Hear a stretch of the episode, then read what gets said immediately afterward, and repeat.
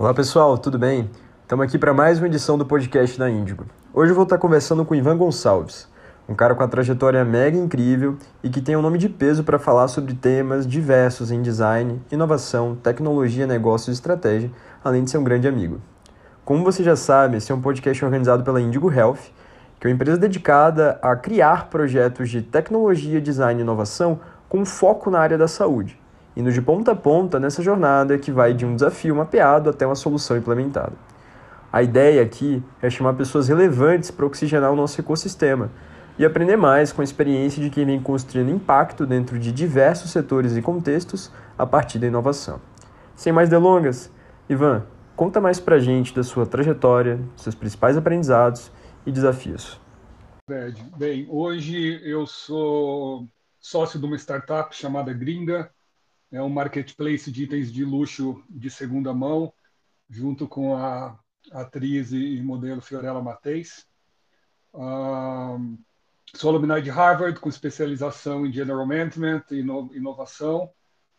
E também estudei roadmap de tecnologias em Cambridge e aqui no Brasil, né, MBA em novos negócios e pós-graduação em design centrado do usuário. São os dos dinossauros do design thinking no Brasil. Antes da gringa, fui o primeiro funcionário da Positivo Informática para desenvolver produtos para o mercado corporativo. Então, tinha uma missão, 10 anos atrás, de levar os computadores da Casa Bahia para a Petrobras.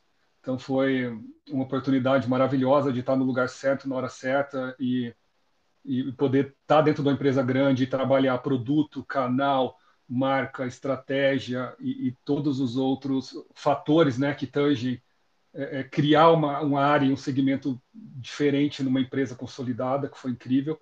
Também fiz a gestão de P&D junto com o CTO da Positivo como head de inovação, né, gerando aí mais ou menos uns 300 milhões de projetos de P&D durante três anos. Caramba!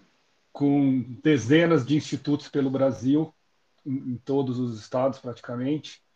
Uh, trabalhei na, na Endless Inc., empresa do Matt Dalio, filho do, do Ray Dalio, uh, no Vale do Silício, fui diretor de expansão internacional da empresa e depois fui diretor global de produto de um sistema operacional. Saí do mundo Windows e Microsoft da, da Positivo e fui para o mundo open source. Fui um dos board members da Gnome Foundation e, e quando eu fiz esse flip, né, desenvolvendo produtos aí basicamente em todos os continentes com o Matt, em países como Brasil, Guatemala, Quênia e aí por fora.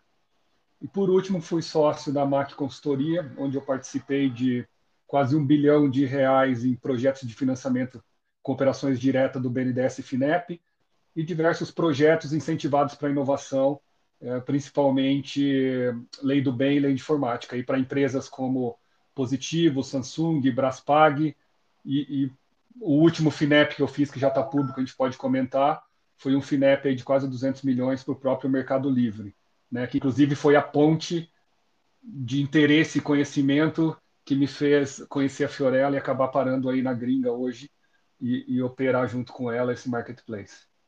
Nossa, caramba, tem bastante coisa aí que eu não sabia, inclusive. Legal.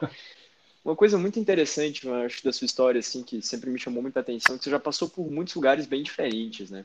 E eu acho que uma coisa que eu queria escutar muito de você, e, e pessoalmente uma coisa que eu valorizo muito, é como que essas oportunidades de se expor a desafios diferentes, a paradigmas de inovar diferentes, é, estiveram presentes em cada um desses lugares, né? Então, você já foi consultor, que é uma coisa, assim, você tem um skin the game, mas é muito diferente de quem realmente está tentando tirar aquele produto do papel, como hoje você tem equity, né? Onde você está presente. Você já trabalhou com digital, já trabalhou com hardware, já trabalhou com é, um ambiente mais corporativo, agora talvez mais direct to consumer, mais B2C. Então, se você conseguir falar um pouco de como cada experiência dessa te deu algum aprendizado é, em direção à inovação, assim, eu acho que eu tenho uma curiosidade muito grande, assim. Eu, eu acho que são grandes coisas, pô, várias coisas. Eu acho que a primeira é, é entender o contexto onde você está inserido, né? As pessoas acham que inovar é, muitas vezes é ler um livro, aprender design thinking, ou diversas metodologias correlatas e sair fazendo. Eu acho que o contexto ele, ele é muito importante. O primeiro, eu tenho um mantra de um professor meu de Harvard, que é é, a vida é um filme, não é uma foto. Hum. Então, a, a, eu acho que muitos dos erros, independente da, da metodologia e, e, processo de inovação que as pessoas fazem, a gente acaba avaliando, a gente tira uma foto do cenário como está e acaba avaliando as decisões em cima disso. Inovação é, é uma jornada, né? Quanto mais disruptivo, mais longa é essa jornada, mais difícil é essa jornada. Então, eu, eu acredito muito que, diferente de ser uma startup ou ser uma grande empresa, é, é ter um propósito e você estar tá alinhado com o propósito. A gente fala tanto de culture fit, é um negócio que parece tão fluffy, difícil de, de entender, mas é, é, ter as pessoas certas, é, é, com uma missão clara, para mim é um fator muito importante, porque assim é óbvio que a gente vai passar por desafios, né? A gente olha no livro, fala, cara, é uma curva crescente linear, né? Que ela cresce para cima. Quando a gente olha na verdade é um zigue-zague para cima e para baixo, que tem momentos de glória e momentos de desespero, né? Eu falo na vida do empreendedor no mesmo dia. E então eu acho que que tá alinhado com essa missão, então isso é importante. uma outra coisa que, que, que cresce em mim cada vez mais, eu acho que é aceitar que eu vou errar. Esse é um processo que muito se fala também, é extremamente difícil, mas eu acho que vem com a experiência. É, é, entender que durante um processo de inovação você não vai ter um, uma cultura perfeita, você não vai ter um time perfeito, você não vai ter um leadership perfeito, você não vai ter um produto perfeito, e, e entender que, que isso é, é ok faz parte do jogo. E hoje, para mim, eu acho que o mais importante é, é tomar decisão e tomar decisão muito rápido. Inclusive na gringa, hoje, nos nossos mantras é, cara, a gente tem que tomar decisão todo dia. Né? E, e um dos meus grandes professores, o Hélio da Positivo, ele sempre falou, né? Falou, cara, eu tomo decisão todo dia. E se eu estou tomando decisão mais certa do que errada, a gente está indo para o lugar certo. Então, eu acho que, que, que esses fatores, é, é, que inclusive estão alinhados com design thinking, tudo que a gente fala de inovação, vividos na prática, a, a soma de várias decisões que você toma no dia a dia, elas levam você para o caminho certo e para a descoberta muito mais do que desenhar uma estratégia de dois anos e gastar meses pensando. Né? A prática ela prova que, que tudo isso que a gente lê na teoria fa faz sentido. Isso é bem interessante, assim. Eu pessoalmente tenho enfrentado muito esse desafio, né? Até com os clientes, assim, que é como que você justifica é, um processo de aprendizado, né? Entrando bastante no dilema do inovador, quando existe um core business ali que é extremamente lucrativo, que está dando super certo, mas que, ao mesmo tempo, é, existe um aspecto predatório das mudanças de mercado que fazem com que, se você não estiver movendo a agulha em relação a, a as coisas, solucionar novos problemas, encontrar outros product market fits, você vai ficar para trás. Né? E isso eu acho que é uma dificuldade muito grande que eu tenho, que é como eu evangelizo isso para essas pessoas e passo a sensação de que aprender é um dos pontos mais cruciais, porque a gente não precisa acertar. Né? Não é sobre a quantidade de acertos. Você falou muito bem, assim, você tem que tomar uma decisão todo dia e isso, ao longo do tempo, cria uma somação que pode ser tanto linear, pode não ser linear, né? você pode ir pivotando. A gente está aí cheio de enormes empresas, né? Slack, Airbnb, putz, muitas outras que hoje têm propostas de valor extremamente distintas daquela com as quais elas uhum. começaram, né? Mas tinha um time muito engajado em em direcionar algumas oportunidades, né? até os problemas e as pessoas eles pivotaram muitas vezes, mas que é, nesse track de descoberta, né, learning oriented, eles chegaram em algum lugar, né? E, e eu não sei assim como como hoje consegue evangelizar isso até do ponto de vista de quem está atrás de, um, assim, de uma startup, né? Não sei se tem aprendizado nesse aspecto eu acho que a minha carreira foi desenhada para tentar responder essa pergunta. Eu não sei se eu tenho uma, uma, uma boa resposta, mas o, o, o custo do erro para uma startup ele, ele é muito menor do que o custo do erro para uma grande empresa, com o mesmo investimento de um projeto, né? para a marca, para a moral, para a estrutura da empresa como um todo. Então, assim, a startup ela tem essa vantagem. Cara, hoje simplesmente eu posso tomar 10 decisões, ligar e desligar vários é, a, a, pedaços do meu business e a consequência disso é extremamente baixa, mesmo se não funcionar. Né? E você pega uma empresa que pode estar tentando fazer o que eu estou fazendo, mas que é consolidada no mercado, é, tem problema de imagem, tem, tem outros problemas que, que acontecem.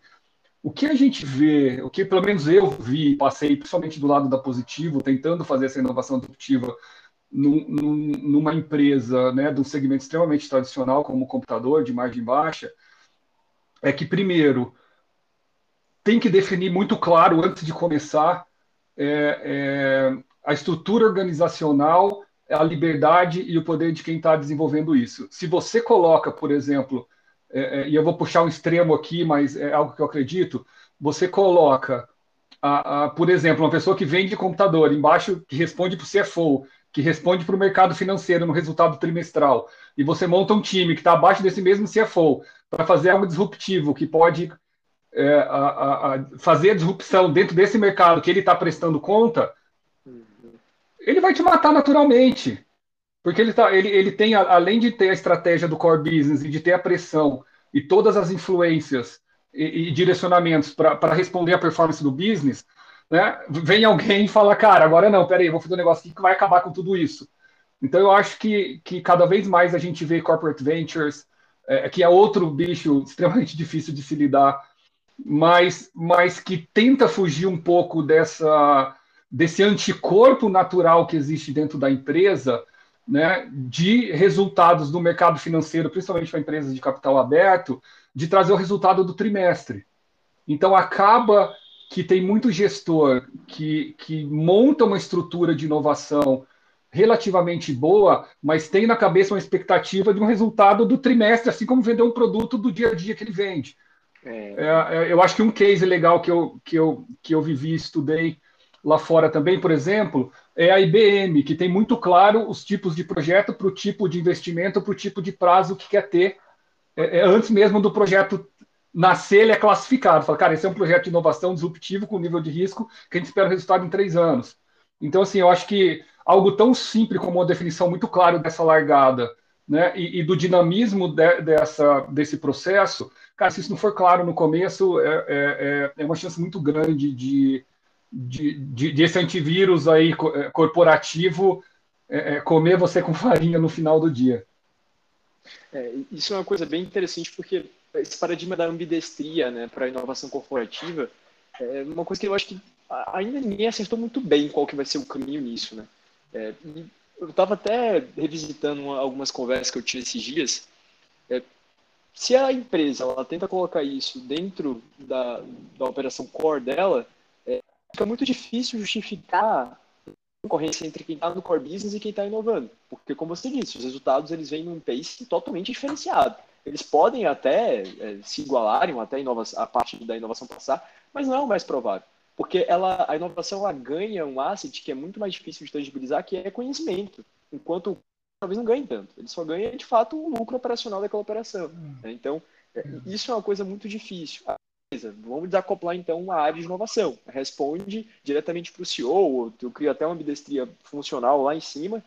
Só que aí é, é, também fica um pouco difícil porque às vezes o budget vem da área do core business, né? E eles, mesmo assim, têm que manter isso. Aí tem uma terceira via, beleza. Então vamos trazer startup. A gente já compra uma operação que é por DNA inovadora, né? E, só que o que eu vejo, quando eles compram muitas vezes, é que são acquihires. E os founders que estão ali por trás, eles vão entrar dentro de uma ótica executiva. E isso mata muito desses empreendedores. É, eu tenho vários amigos que passaram por acquihires recentes, e assim, os caras extremamente deprimidos, só a primeira coisa que eles mais querem é sair de onde eles estão.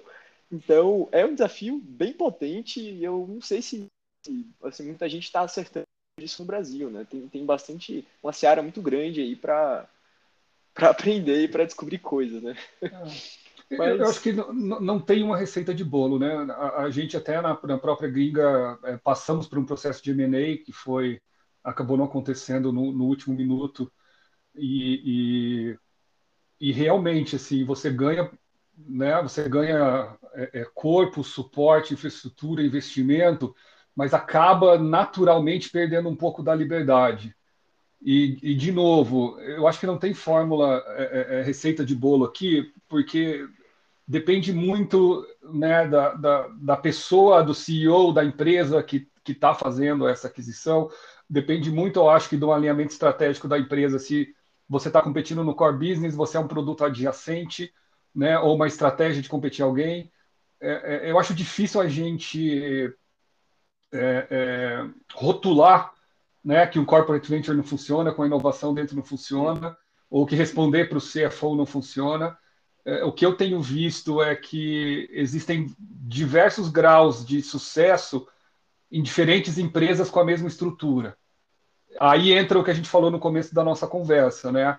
O quão a cultura dessa empresa é alinhada com processos de inovação e como é a dinâmica do poder, no final, de influência que, que esse ecossistema acaba gerando.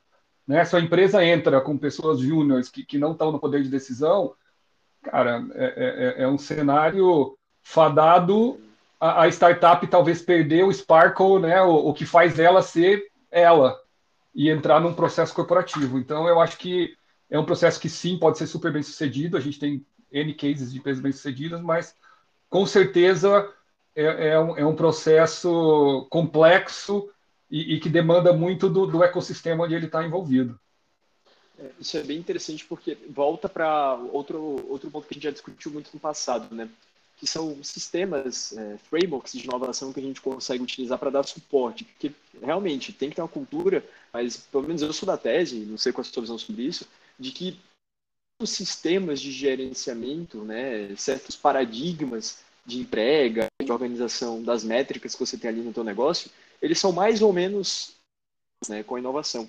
E uma das coisas que a gente vê que está crescendo muito no mercado são esses frameworks de descoberta contínua, né? Eu acho que a Teresa Torres é uma pessoa que fala bastante disso, de como ela organiza a operação para, tão quanto entregar features, entregar valor primário para os outros, ela está aprendendo sobre as oportunidades, os mercados adjacentes, né? Você vê muita gente falando de, de teorias de mercado adjacente, de como de um beachhead market, você ir para um mercado core, depois sair é, contaminando outros PMFs ali para crescer. Isso é tudo muito legal, mas no final do dia, qual que é o, o problema que eu vejo? Tem um cara que está vendendo projeto, por exemplo, são empresas de consultoria, né, na própria Info.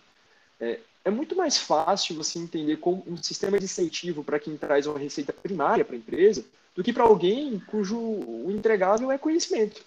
Como que eu crio um sistema de incentivo para essa pessoa? Né? De financeiro, de cultura, de tudo. Então, isso é uma resposta que eu ainda não sei. E também não sei como que as empresas estão desenvolvendo isso com sucesso. Né? Será que eu consigo dar um bônus para alguém baseado na aprendizado que ela teve? É, como que você faz isso? É, você sabe que, que eu, eu, me lembro de 10 anos atrás, quando, quando eu fui estudar inovação em Harvard pela primeira vez, é, teve um cara que resumiu muito bem isso aí, me marcou. Ele falou assim, cara, eu simplesmente, no, no final de cada trimestre, eu vou para todos os gestores da empresa, a gente olha qual é o nosso impacto dentro da rede da empresa como um todo, em todas as áreas, e eu faço uma pergunta: como a área de inovação foi importante e o que a área de inovação gerou de valor para você? Então eu, eu acho assim que. Subjetivamente para cada área, né? E, ele pergunta subjetivamente a área, fala assim, cara, o quanto eu te ajudei, o quanto eu sou relevante no teu dia a dia. Então, assim, é, é, é, obviamente tem N, N metodologias e, e, maneiras de olhar para isso, né? E você olha empresas falando, cara, porcentagem de, de receita de produtos inovadores e tal, tal. Mas no, no final do dia, eu acho que eu sempre tento voltar no core do que a gente está fazendo. Né? Eu, eu, vou te dar um exemplo, por exemplo, da, da, gringa, a gente trabalha com o mercado de luxo, a gente usa muito a palavra concierge. Uhum. É, é, pela falta de estrutura, a gente tenta criar uma cultura usando a própria palavra. Fala assim, cara, a gente fez um atendimento, o cliente estava chateado, fala, cara, volta aqui, esse atendimento foi concierge? Hum. O que, que significa esse atendimento ser concierge? Aí a gente olha o número e fala assim, a recorrência, pô, tivemos 50% de clientes recorrentes. Cara, é, é, a recorrência que a gente tem no serviço de concierge, os clientes estão voltando. Então, o que, o que eu vi no dia a dia, principalmente trabalhando muito com startups, e eu acho que se aplica um pouco a projetos de inovação, é achar um mantra e materializar esse mantra, porque você acaba voltando na, na raiz do porquê você faz. Eu acho que se você conseguir, por exemplo, como no meu caso, olhar para tudo o que eu faço, eu falo, cara, isso é o serviço de concierge, que é o que, é o que eu quero representar, que é o mercado de luxo, fazer melhor e, e, e tudo pelo cliente. Se a resposta é não, tem, eu tenho um gap para trabalhar. Então eu acho que, que, que, que, antes de estruturar e pensar e bater a cabeça, ó, volta para a raiz e fala, cara, né, por que, que eu estou fazendo isso? É, é, é, eu, tinha uma, eu tinha uma outra startup também no advisor, para dar mais um exemplo. Eles falavam assim, cara, a gente é uma empresa recorrente faz gestão de cliente. Eu virei e falei, pô, maravilhoso, defina a gestão de cliente. Hã? Eu falo, é, o que é gestão de cliente? Cadê a gestão de cliente no teu produto? É, é, como que você está fazendo a gestão do seu cliente para poder vender isso? E, e, gera um branco. Então, às vezes, a, a, o próprio, a primeira frase que você fala da sua empresa e como vende, você tem features do core do que você representa e às vezes você nem sabe explicar o que é isso. Então, eu tenho muito essa premissa de voltar ao core pertinente, inclusive, porque assim, olhando retrospectivamente para a própria Índigo, né, que você com certeza conhece, conheceu em várias fases diferentes, né? E o que eu percebo, né, connecting the dots backwards, né, é que a gente foi expandindo o portfólio, matando alguns PMFs que a gente tinha, descobrindo outros PMFs que hoje a gente tem, mas sempre retornando essa tese de como que eu trago inovação para a área da saúde mesmo que era um, muita coisa que a gente faz hoje era inimaginável para aquela época, né? Fazer análise científica é, de paper para poder fazer drug discovery, por exemplo. É, não tem nada a ver com aquela empresa de design thinking que você conheceu lá no começo.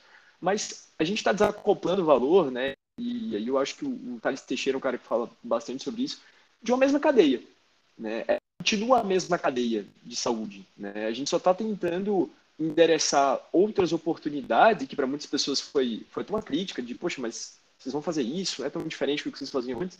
Mas são as mesmas pessoas, são as mesmas é, jornadas, e, e, no final a gente acaba verticalizando um valor que para essas pessoas é muito relevante, né?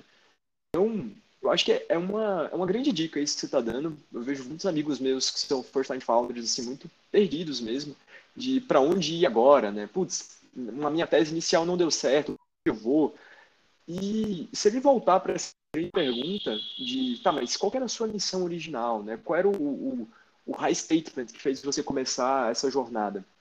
E tende a ser o que também o mais o fez brilhar os olhos, né? Isso acho que. E, é não, de, não deveria. A, a, a, visão não deveria mudar muito. Você pode é mudar é o business model, você pode pivotar, mas você tem que continuar acreditando no que você acredita. E, e você vai ouvir 50 não. Se, se, a tua visão é tão forte, você fala, cara, eu, eu não posso desistir, porque isso é muito importante, você vai achar um jeito de fazer, não importa o framework, não, não importa o erro. É, você vê, a gente está voltando lá no princípio, que eu falei, cara, é cultura, alinhamento, você acreditar no que você está fazendo. Porque tudo que a gente está falando aqui são desafios e dificuldades no meio do caminho que 99% existe. É. E, e, esse drop, né, que a gente é muito. Até fazendo a minha culpa aí, a minha geração, acho que ela tem um um pouco menor do que a sua geração, né? Você sabe disso. E, e é muito importante falar esse tipo de coisa, porque se você não tem essa espinha dorsal que te conecta às origens, né, é muito fácil de você desistir, né? E vem aquela frase, né, dos... essa frase é boa, mas dos tempos difíceis fazem homens fortes, que fazem tempos fáceis, que fazem homens fracos, que fazem tempos difíceis, né? Que voltam a fazer homens fortes. Então, acho que é, é uma frase muito pertinente que eu vejo se repetindo agora, né? O cenário aí de é, investir em startups, dando uma, uma balançada, né? que agora a régua está mais alta, acho que mostra um pouco disso, né? E isso me lembrou muito é, um case, eu acho que é até é muito acreditado o pessoal do Airbnb, que eles tinham né, essa ideia de como mudar a experiência das pessoas que estavam executando turismo, né? É, fazendo elas realmente terem a vivência de um local. E eles tinham essa pergunta das estrelas, né? Que eles começavam falando assim: ah, para você o que, que seria uma estadia uma estrela? é, em uma determinada cidade que você nunca foi, sei lá, Paris, por exemplo. E aí a pessoa narrava a história, ah, eu chego no aeroporto, no aeroporto eu peço um Uber, eu peço um táxi, vou para casa da pessoa, e aí depois pergunta, tá, e se fosse duas estrelas? Ah, duas estrelas, aí tinha alguém me esperando no aeroporto. Três estrelas, ah, estava na casa da pessoa, tinha um jantar pronto para mim com a comida típica. Quatro, tinha um presente para mim. Cinco, a pessoa preparava um show com um artista local. Então, assim, eles iam viajando e chegaram, sei lá, nas dez estrelas, era uma coisa totalmente utópica. Mas o que, que era interessante? Ele tentava criar onde é, a experiência ia se moldando em relação àquele objetivo primário que ele tinha. E mesmo que fosse 10 estrelas, algo totalmente incabível, ele tentava desacoplar algum valor, mesmo que sentimental, que ele podia transplantar para uma feature de produto primário. Né?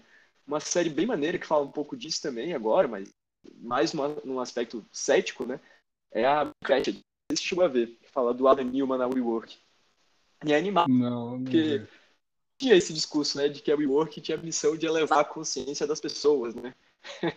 e, e, bom, ele fez várias falcatruas, né? Acho que tem algumas coisas bem questionáveis de conduta, mas você percebia que ele sempre alguém, algum investidor ia bater nele, algum número não justificava, ele voltava, né, para esse aspecto mais transcendental cultural, né, sempre nessa dialética do, olha, mas a gente tem algo muito maior, né, que, que vai além desses números, vai além de, de, de real estate, né, enfim. Então... Mas, mas, sabe que assim, eu acho que coragem, é, eu gosto muito da, da, da mistura da ingenuidade e, e, estrutura, né? Eu gosto muito de olhar dois founders quando você tem o, o, o sonhador ingênuo e o cara mais pé no chão estrutural, e eles se, se, se, equilibram. Porque eu acho que no final disso você tem que ter coragem, você, você tem que ser bold mesmo, de falar, cara, vou mudar.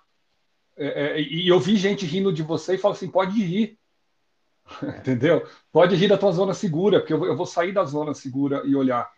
E, e, e, no final do dia, Fred, eu acho que a gente fala aqui, eu tive a oportunidade também muito legal de, de trabalhar próximo do David Kelly da IDO, de fazer alguns projetos pela Positivo com a IDO e, e, e, ter o David Kelly como advisor da, da Endless, onde eu trabalhei com produto.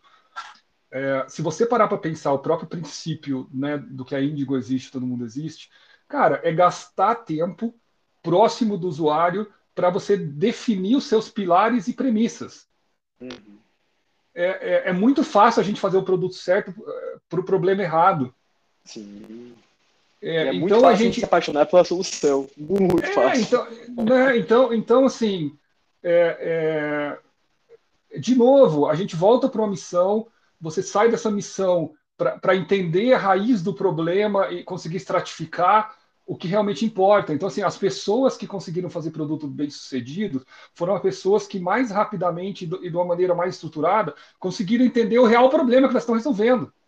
Sim né? É, é, o problema primário, o problema secundário que a gente fala. É, é cara, é a razão. É, é, é, né? Não é eu quero, eu, eu quero emagrecer, eu quero me sentir bem, é entrar na raiz e ir a fundo nisso.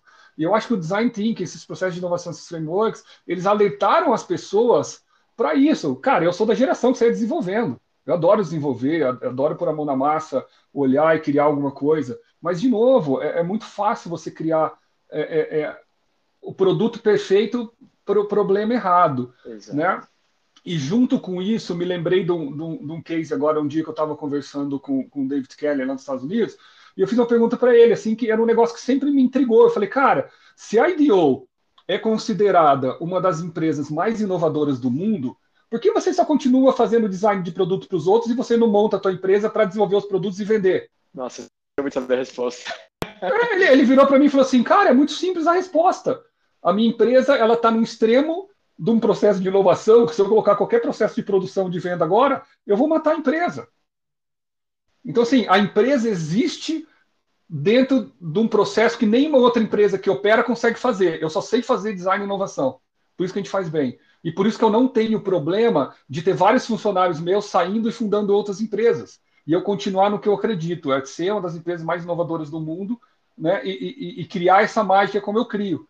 Mas assim, eu tô, eu tô tanto no extremo de uma, de uma estrutura organizacional de inovação que eu não posso pensar em tirar o olho disso para poder operar. A gente vai perder o encanto. E, e, faz sentido. Então, assim, ter outras empresas parceiras, olhar para pequenos projetos, trazer essa, esse sparkle e, a, e essa vantagem competitiva de alguém que só canta essa música, é parte do processo como um todo. Né? Por que, que a IDO tem é, é, é, pessoas que, que não tem nada a ver com a área médica, por exemplo, eu que sou engenheiro, que não tem nada a ver com a área médica, indo lá resolvendo o problema da área médica. É, é empatia, é gastar tempo resolvendo o problema. De novo, a gente volta para o core do, do, porquê esses processos existem, diferente se é o processo da Frog, ou é o Double Diamond da IDO, ou qualquer outro que, que N desenvolve, que no final do dia falam da mesma coisa, entendam um problema, prototipo, invalidem e continuam construindo. É, e eu acho sobre um, um dialeto que as bases são as mesmas, né? não tem nenhuma diferença. É isso que eu acho interessante. Eles mudam o nome, vai lá, biodesign, putz, ele fala que é inventar no lugar de build. Mas é a mesma coisa, é da mesma escola, inclusive, né? Aí vai lá, user lá do pessoal da MIT para bater no pessoal de Stanford. Mesma coisa também. Cria empatia, faz a mesma, mesma coisa. Vai lá para três atores, mesma coisa. Então, assim, eu acho que no final é, é muito bom, até para quem está escutando a gente, perceber que uma pessoa como você que teve não só uma jornada muito robusta nas exposições desses aprendizados, como você também estava muito perto da fonte. Né? Você estava falando que você estava com a galera que criou o design thinking. Né? Então, pô, Tim Brown foi o cara que batizou o nome, né? Então, não menos. E assim como, se a gente olhar para empreendedorismo, pô, você estava com o cara que escreveu o Almanac dos Empreendedores, né? Por isso foi um dos livros que eu mais gostei na minha vida inteira, por exemplo, né? Que o Ray Dalio que escreveu. Assim, é, é muito bom ver que uma pessoa que estava tão perto dessas ideias tem conclusões que são novamente óbvias, né? E a gente não se dá conta de que, puta, é cultura, é você ter uma missão muito forte, você ficar totalmente é, sticked né, nessa, nessa, nessa missão, é, como você lembra que no final é tudo sobre pessoas, então racionais, as pessoas têm necessidades que são humanas, não são é, computacionais, né? Então, o que você disse, pô, a pessoa não vai usar aquilo porque no final ela quer se sentir bem, ela quer ter felicidade, ela quer se olhar no espelho e ver alguma coisa que hoje ela não vê. Não é eu, ah, eu acho que tantos por cento o peso dela, né? Poxa, é, não é sobre eu, isso. Eu acho que é menos sobre. Eu, eu falo para isso para muita gente, eu, eu converso com muitas startups, é, é, e eu falo assim: é menos. Porque eu recebo muito essa pergunta, Fred, assim, qual é o melhor framework? Né? É a mesma pergunta para quem desenvolve. É, não, e a mesma, eu, eu, eu respondo muito, tem muito dev que me pergunta, eu falo assim, qual é a melhor linguagem de programação? É. Né? Ele fala, pô, aqui eu sei mais. Eu falei, então é isso. É. É, não, é, não é sobre o processo, é sobre o resultado que você tira desse processo. Hum. Eu acho que o grande desafio não é qual é o, o, processo design thinking que é o melhor, mas é como é que você faz bem feito e tira o bias. São os riscos, a gente nem fala muito. Tem um processo muito grande de bias que a gente nem conversa nesses processos. Opa, com certeza. É, é, é... e, cara, é difícil. Você aprender a entrevistar. Cara, eu, eu há 25 anos eu trabalho com isso, eu não sei entrevistar até hoje. Toda vez que eu ia entrevistar com algum profissional que, que a gente contratava para fazer, eu tomava pau. Eu falava, cara, você tá, você tá tendo bias aqui, né? você tá direcionando a resposta. Eu falo, caramba, como assim eu estou direcionando a resposta? Eu nem estou sabendo. Então, Sim. eu acho que, que, que é, é, é, menos sobre falar da última metodologia, da última coisa que é cool. Né? Eu, eu acho que tem uma, uma característica, se a gente vai para um nível é, é, é, pessoal, que eu, que eu gosto muito, né, é, é, a questão de assim, o quão curioso a pessoa é. Eu, eu acredito que a gente vive uma era que você precisa de especialistas em algumas áreas, mas você precisa de, também de generalistas, né? Eu gosto muito, por exemplo, de contratar pessoas é, que têm curiosidade, porque uma pessoa curiosa, ela, ela é skill builder. Ela, ela hum. todo dia ela está lendo. Cara, eu te pergunto, quantos livros você leu ano passado? Putz, não muito. Né? Você para para pensar. Eu te falo, eu li 56. Nossa! Entendeu? Cara, não, não, eu li 56. Eu li, eu, eu, li metade. Cara, eu li metade e ouço metade. Por exemplo, eu tenho uma técnica ah, que eu, todo dia eu vou levar meus filhos na escola e volto. Cara, é meia hora para ir, meia hora para voltar. Eu tenho audiobook na velocidade 2 no carro. Mas fala assim, pô, Ivan, o que, que você aproveitou desses 56? Cara, talvez 5, 6 insights que eu uso no meu dia a dia, uhum. que me ajudam como pilar. Né? Eu também sou, sou muito do principles, eu tenho meus princípios, né? Como eu tive próximo do, do Ray, acabo né, pegando um pouco disso, mas, mas eh, se você vier perguntar e conversar sobre, cara, finanças, sobre estratégia, sobre fundraising, sobre marketing, sobre produto, sobre liderança, cara, se chegar para mim com um tema de liderança que eu não sei, eu vou ler amanhã. Mas eu não vou ler amanhã para ser um especialista, eu vou ler amanhã que eu falo, caramba, tem algo legal. Então eu acho que, que, que tem um processo de aprendizagem interessante, mas tem um processo que ninguém fala, que é sobre como é que você armazena essa informação. Porque no final do dia, eu posso ler 200 livros, você não vai dar conta de lembrar um, um item de cada livro. Então, assim, como é que você tem um processo de filtrar e lembrar? Eu posso dizer o meu processo, eu tenho um processo toda manhã na segunda-feira às nove, que eu leio todos os meus princípios, toda semana, né? e, a cada dia que, que vem um negócio que me marca muito, eu adiciono um.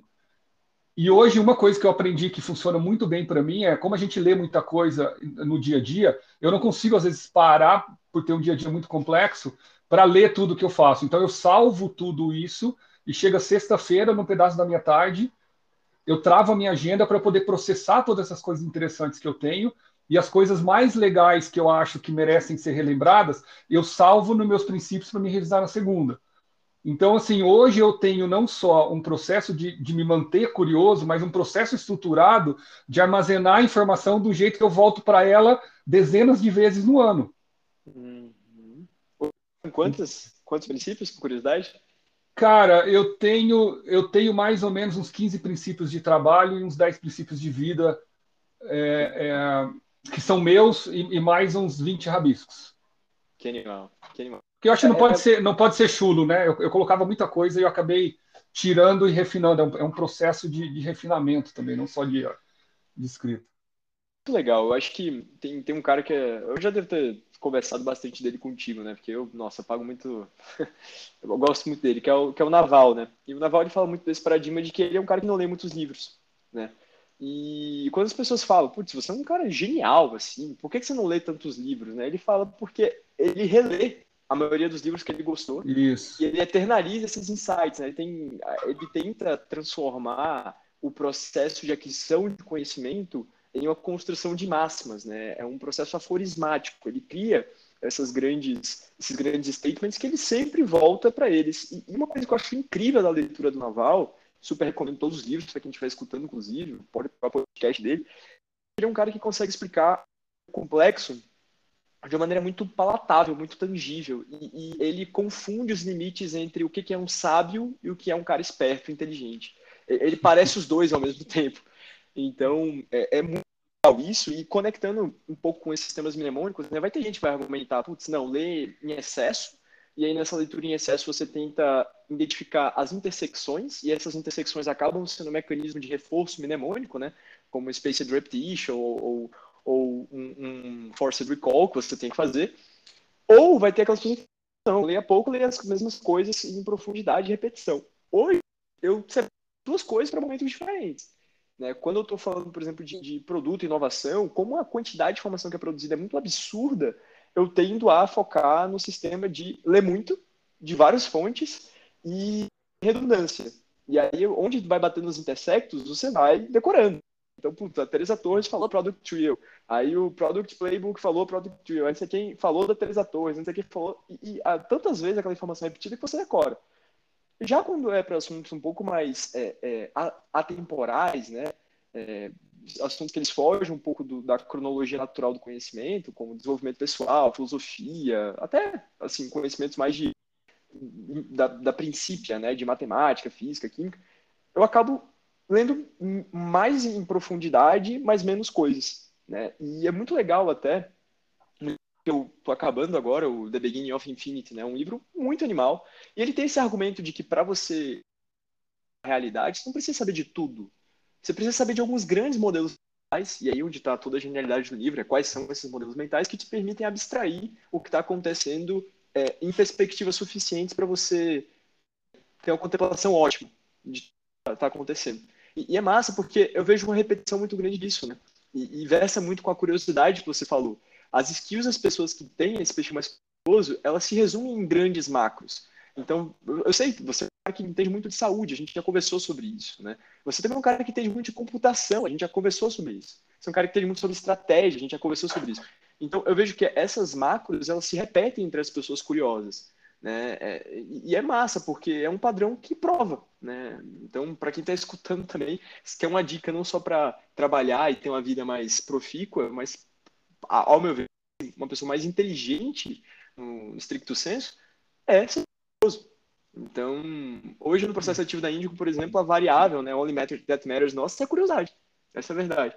Porque a gente sabe que putz, se tem um cara que desenvolve bem e outro cara que desenvolve mal, mas um é curioso, é questão de meses para um passar o outro, né? Então, animal, bem, bem interessante é, mesmo. Eu, eu, acho que a gente tem que respeitar eu acho que o grande processo da minha maturidade é, é respeitar o momento e a vontade das outras pessoas, né? E de hum. novo, a gente volta na cultura. Tudo bem alguém não quiser ler, tudo bem alguém ler muito e fazer. É, é, eu, eu, eu falo muito depende. Se você perguntar várias coisas, eu vou falar depende. Depende porque no final é de pessoas para pessoas e a gente é uhum. diferente. Eu posso falar eu e minha esposa, por exemplo, eu sou um cara super organizado de business e ela sai fazendo as coisas e é muito diferente, e cada um do seu jeito faz a coisa acontecer. Então eu acho que, primeiro, tudo bem ser do seu jeito. É, eu acho a grande pergunta que tem que se fazer é assim, cara, você tem um norte para onde você está indo e você acha que você está caminhando naquela direção? De novo, é um, self, é, um, é um self-assessment de premissas pessoais que você tem. Eu sou um cara que, que tem uma necessidade é, é, muito grande de aprendizado. Inclusive, eu tenho uma lembrança do, do meu pai virando para mim quando eu era moleque que, que formou um pouco dessa minha personalidade. Ele falava assim, cara, ele falou uma vez para mim que marcou minha vida: nunca entra numa mesa que você não sabe o que as outras pessoas estão falando. Então, assim, além de tudo que a gente está falando aqui, eu tenho um episódio da minha vida que meu pai me falou isso quando eu era criança e definiu um pouco da minha personalidade. Então, assim, isso não está no livro. Isso, isso é parte da vida. Então, eu acho que, que, primeiro, tudo bem você lidar com diversas pessoas de diverso tipo. A, a grande questão no final do dia é quem você quer que está em volta de você para o que você quer fazer e, e, da, e da tua ambição e sonho. Daí a gente volta de novo para a cultura, culture fit e tudo que a gente está conversando. É, isso é bem legal, né? porque acho que um dos livros que me impactou muito recentemente foi um, livro chamado Nove Mentiras sobre o Trabalho. Né? E, e essa sensação, Ivan, muito estranha de que, putz, eu estava fazendo alguma coisa muito errada nas minhas experiências empreendedoras, né?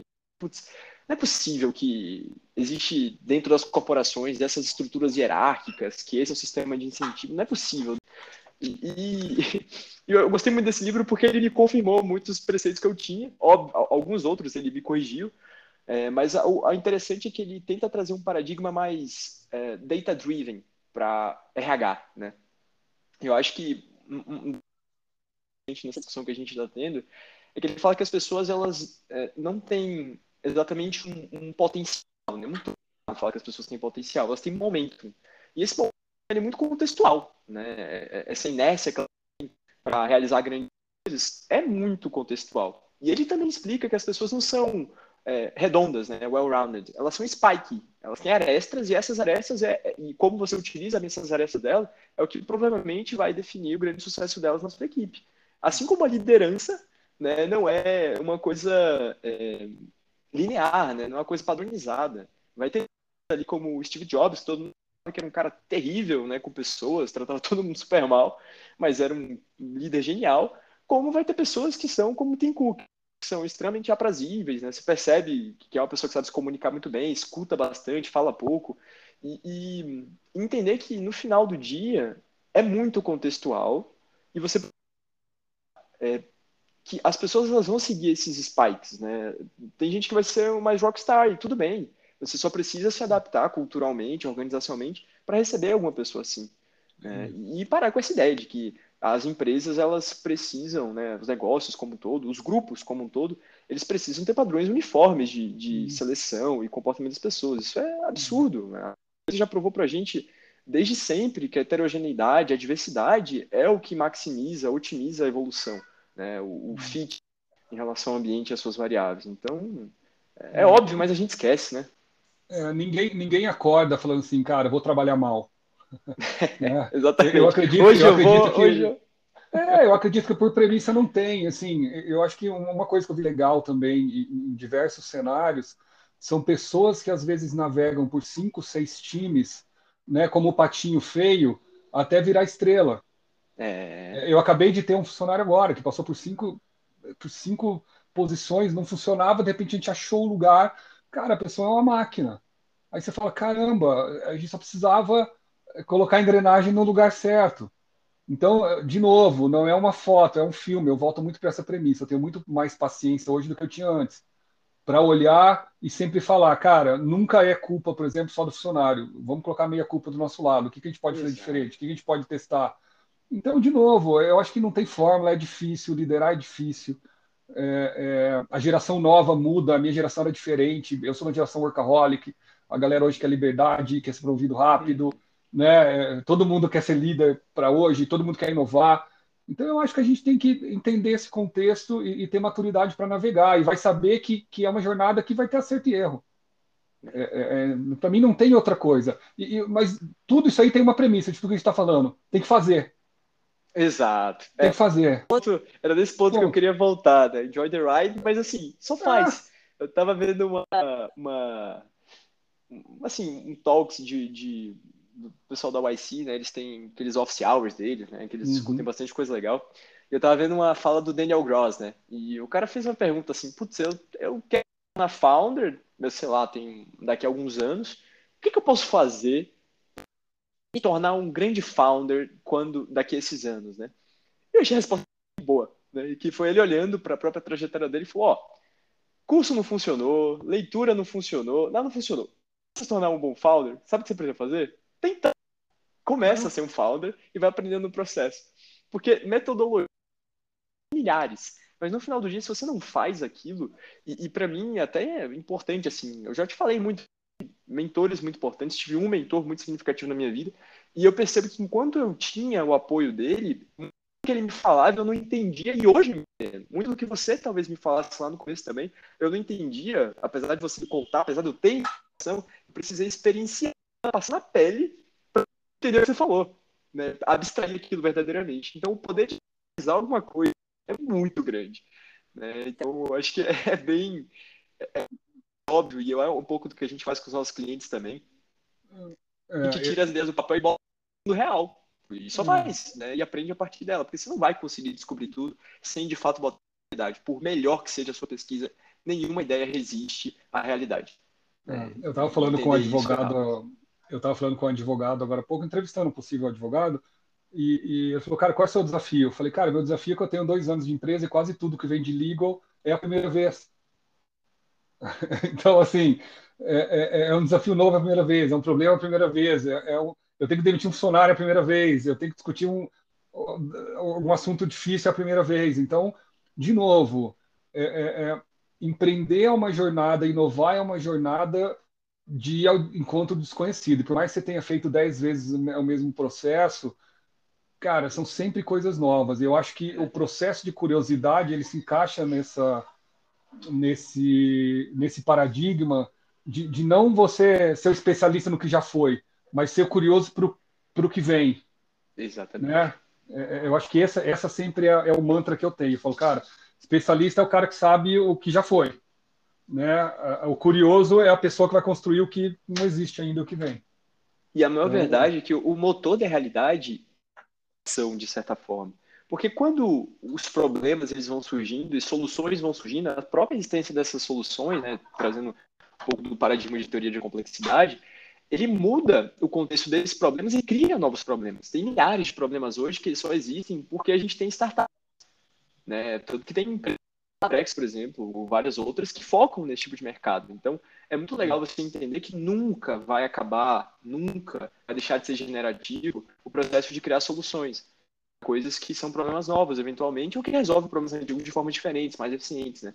Então, é, eu acho que tem muita gente que põe a inovação numa caixinha muito apartada, assim, putz, ah, o inovador, né, para o design, para a tecnologia. Não, inovar é uma matriz da realidade, né, é, é, um, é uma circunstância da realidade, da vida, né, e, e é muito isso porque eu acho que tem um, um, um, aspecto um pouco filosófico também, que pessoalmente, né, você sabe é, da, da, da, minha, do meu shift de carreira, né, de medicina para essa área, e, e sempre foi muito acalentador pensar nisso, que, poxa, é, o caminho que eu escolhi é um caminho que maximiza o meu aprendizado.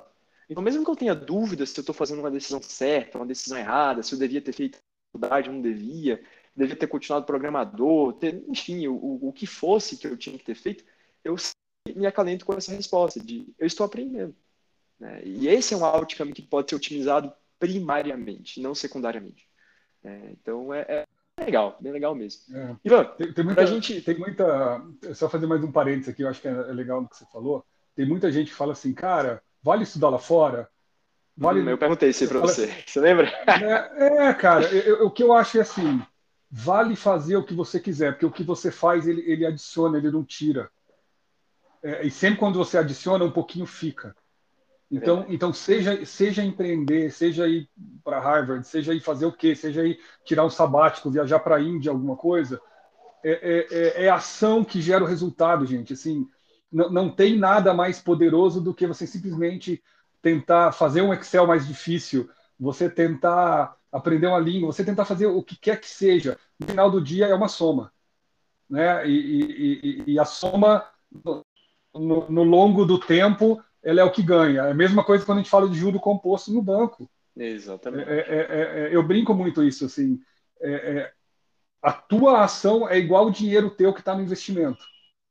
Todo mês se aumenta 1%, se aumenta 1%, se aumenta 1%. Quando você faz o compound disso durante vários anos, traz esse conhecimento né, do, do T-shape lá, que é o famoso que a gente fala, hum. que você não vai saber só da tua carreira. É uma pessoa como você, Fred, que sabe de N outros assuntos, porque você é um cara curioso.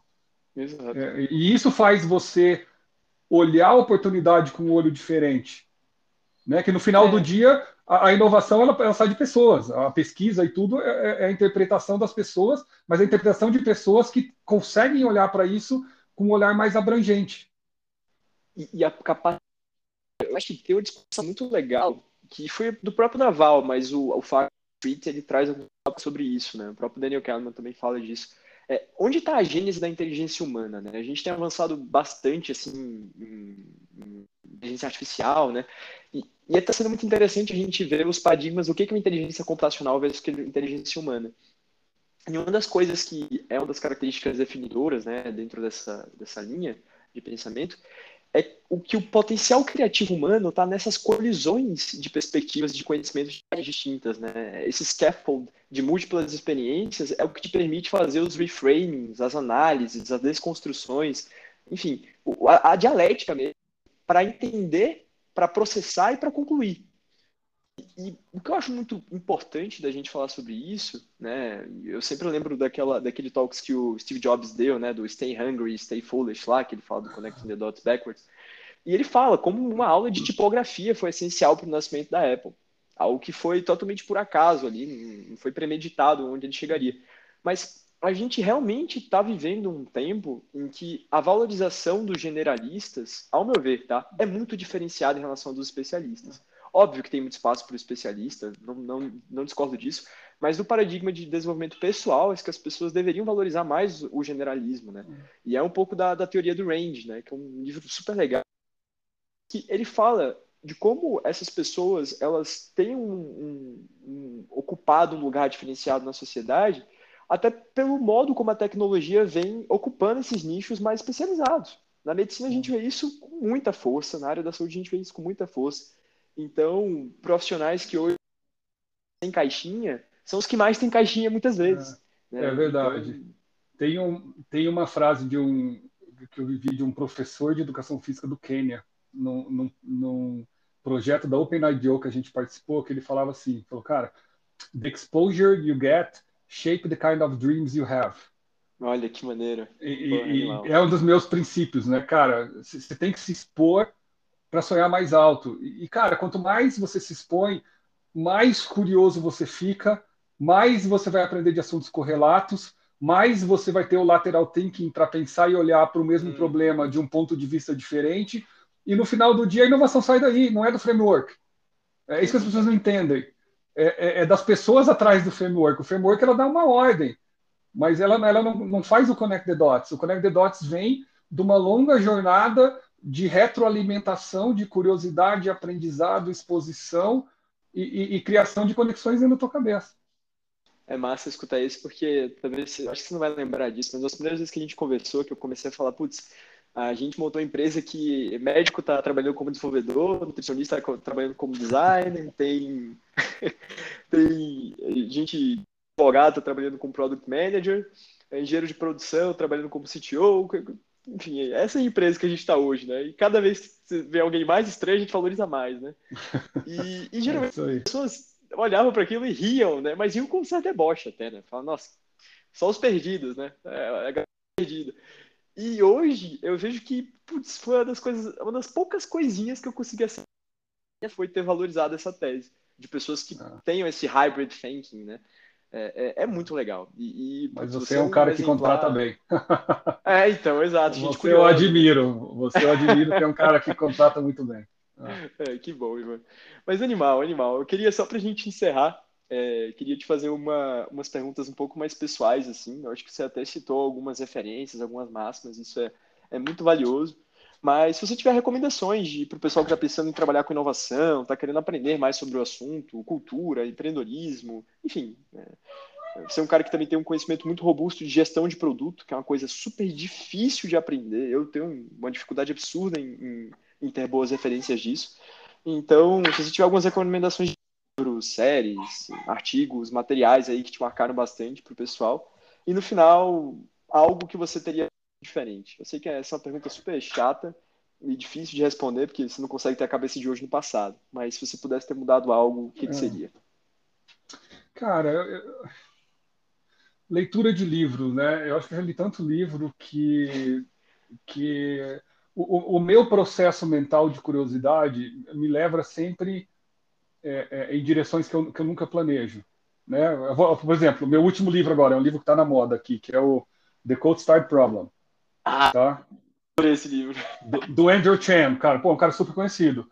É, conversando com o VC esses dias, o cara falou, falou, cara, pô, eu acho que a tua startup tal. Eu falei, meu, cê, cê, do jeito que você está falando, tem algum framework aí. Ah, tô lendo o livro do Andrew Chan e tal. Eu falei, cara, vou ler. É, é, porque faz sentido para mim. Então eu acho que, que, que muito das coisas que eu leio, obviamente tem, cara, Service Design Thinking, é, é, pode entrar no site da IDEO, tem, tem vários conteúdos de graça sobre Design Thinking, que é super legal. É, mas no, no, final do dia, seja o assunto que você for, cara, qualquer coisa que você pesquisar, em duas pesquisas você vai chegar em super livros de qualquer assunto que você quer. Eu acho que, que é, é, cara, tem programas, né, como da da PM3 e, e, vários outros aqui no Brasil agora. Na minha época não tinha, né? Na, na minha época eu acabei indo para os Estados Unidos para estudar inovação e tudo, né? Lá mais de uma década lá para trás. É, é, mas hoje tem, tem várias opções no Brasil. É, é cara, hoje para desenvolver um aplicativo e começar fazendo, eu acho que é menos sobre o que ler, é, é mais sobre assim, o que você quer fazer. É, eu, eu vejo muita gente hoje olhando assim, cara, qual o livro que eu tenho que ler? Qual... Cara, no, o livro da vida, meu, vai lá, faz e erra. Se, se, você errar três vezes até os 25, a chance de você acertar no 30 é muito maior. Eu, eu se, quando você fala assim, Ivan, qual, onde você errou, eu errei por não ter começado antes, por ter ficado lendo 50 livros durante anos. É, é, obviamente, acho que eu trabalhei em empresas corporativas, trabalhei com pessoas legais, mas muito no sonho dos outros, né? Agora eu hum. compartilho muito mais de um sonho meu, desenvolvendo um produto que, que faz sentido para mim e tudo mais. Mas, assim, é, é, é, eu acho que o meu conselho é, é, o inverso: é, cara, quebra a cara. Porque que, quebrar a cara quando você está na faculdade não custa nada. E se você passar por é, três vezes risco, esse né? processo, né? pô, você criou, você criou uma super empresa no meio da faculdade, cara. Olha aí, tá o um exemplo aqui, conversando comigo agora. É, Entendeu? Você, quando chegar na minha idade, vai estar 10 anos luz na minha frente. É isso, mano. É, é, mas, é... mas é verdade, tem, tem, tem que quebrar a cara mesmo. Eu acho que a gente desvaloriza isso. É, e, e, eu acho que assim, um último ponto do que eu faria diferente, eu gastaria mais tempo é, na contratação de pessoas boas.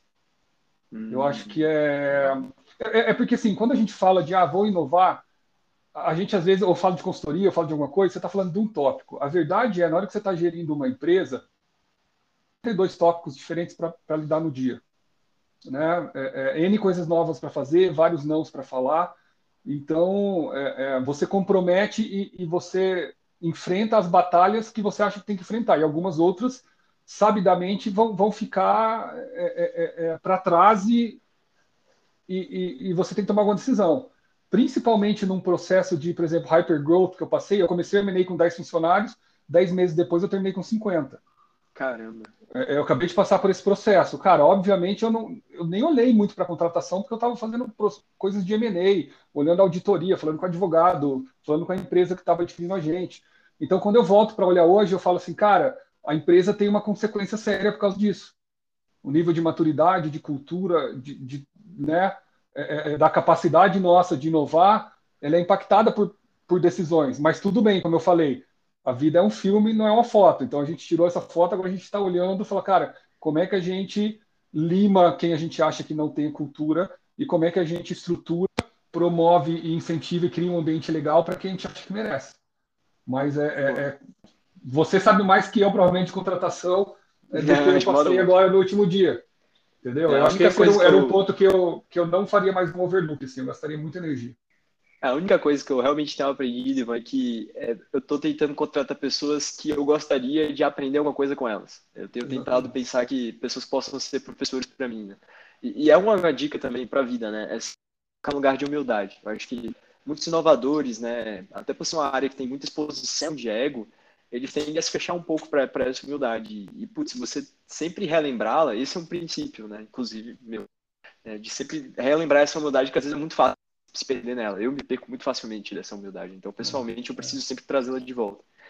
e contratar gente que pode te ensinar coisa. É, mexer é com inovação não é sempre ter a, a melhor ideia, né? É, é estruturar o ambiente para que a melhor ideia floresça. É, pois é, é uma frase, frequentemente não é, né? fluff é uma frase fluff, mas é muito difícil de gerenciar o ego e, e, e para quem é empreendedor é mais fácil, porque no final do dia, né, você está gerindo as melhores ideias, você está criando isso. Mas para quem está no mundo corporativo é muito difícil, porque tem muito diretor, é. gerente de inovação, que se sente ameaçado pelas, pelas estrelinhas. E, e, daí você olha para uma, uma liderança, alta liderança da empresa dessa, a empresa olha como o, o Lonely Wolf ali, né? O, o, Lonely Star. Fala, pô, aquele cara aí que está tendo ideia ali é o melhor.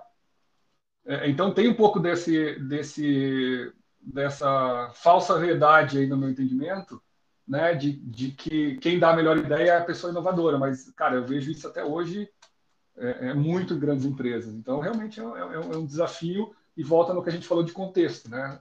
É, se você está nesse contexto, tem que saber navegar esse contexto. Se você está no startup, para mim hoje, eu sei navegar startup. Então, é, a inovação ela é, ela é totalmente, é diretamente proporcional ao contexto que ela está inserida. Muito legal, muito legal. E uma dica, não sei se você já conhece, mas a gente está falando né, de sai fazendo e ao longo do processo você pesquisa, você, enfim. Ah. Uma ferramenta que eu descobri esses dias, de uma recomendação de um grande amigo, é o Talk to Books, do Talk to Books do Google. E basicamente ele tem uns algoritmos de NLP que você digita uma pergunta, você pergunta como se eu estivesse perguntando para você. Uhum. E ele encontra livros que respondem essa pergunta. Só que está muito uhum. bem calibrado, tá absurdo assim a ferramenta. Então por aqui também boas referências. Ivan, muito, muito obrigado pelo seu tempo. Eu acho que foi animal. A gente falou de bastante coisa aí, totalmente não linear, mas, putz, eu acho que o conteúdo riquíssimo para quem está escutando.